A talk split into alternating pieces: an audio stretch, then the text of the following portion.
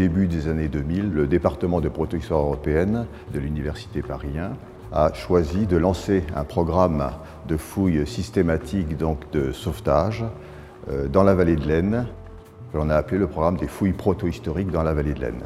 Ce programme consistait à comprendre comment étaient arrivés les premiers paysans sédentaires aux alentours de 5000 avant Jésus-Christ dans ce secteur et de comprendre comment ils avaient évolué, changé, modifié leur organisation sociale jusqu'à la romanisation. Ce dont je vais vous parler maintenant, c'est d'un site en particulier que nous avons fouillé, donc un site dont j'ai dirigé la fouille en 1991. Donc il s'agissait d'un petit cimetière d'un petit cimetière qui s'est révélé très très vite après avoir commencé à fouiller quelques tombes, euh, datées des environs de 200 avant Jésus-Christ.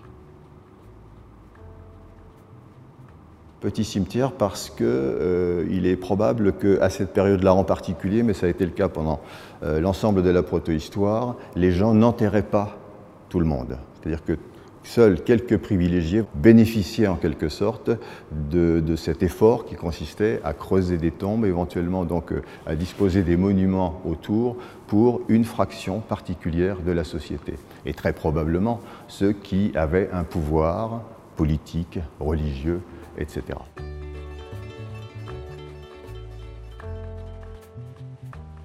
La tombe qui m'a plus particulièrement intéressé est la tombe donc d'un euh, jeune adolescent qui avait été installé à proximité immédiate du monument probablement fondateur de ce cimetière.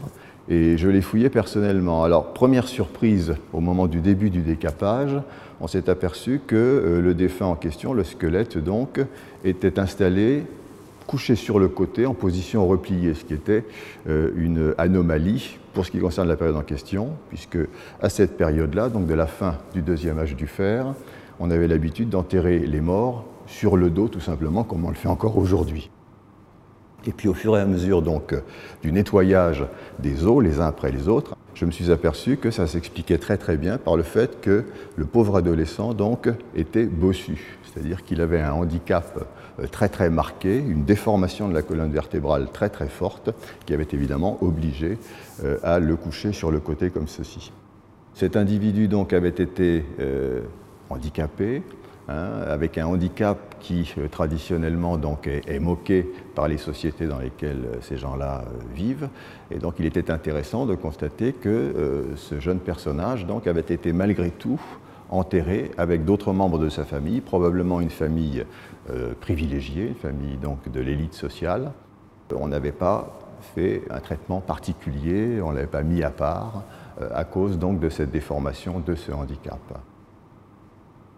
J'ai su plus tard que c'était encore pire que ça. Cette déformation n'était pas simplement une scoliose syphose euh, anormalement développée, si vous voulez, mais qu'elle était euh, le résultat d'une maladie. La maladie qu'on appelle la maladie de Pott, P-O-D-T, donc du nom d'un médecin britannique qui l'a euh, identifiée. Avec cette maladie de Pott, donc, les gens devenaient bossus assez rapidement, en un an, deux ans maximum, et puis en mourait. En mourait après euh, des difficultés respiratoires, des difficultés de positionnement, euh, des moments probablement aussi euh, de, paraplégie.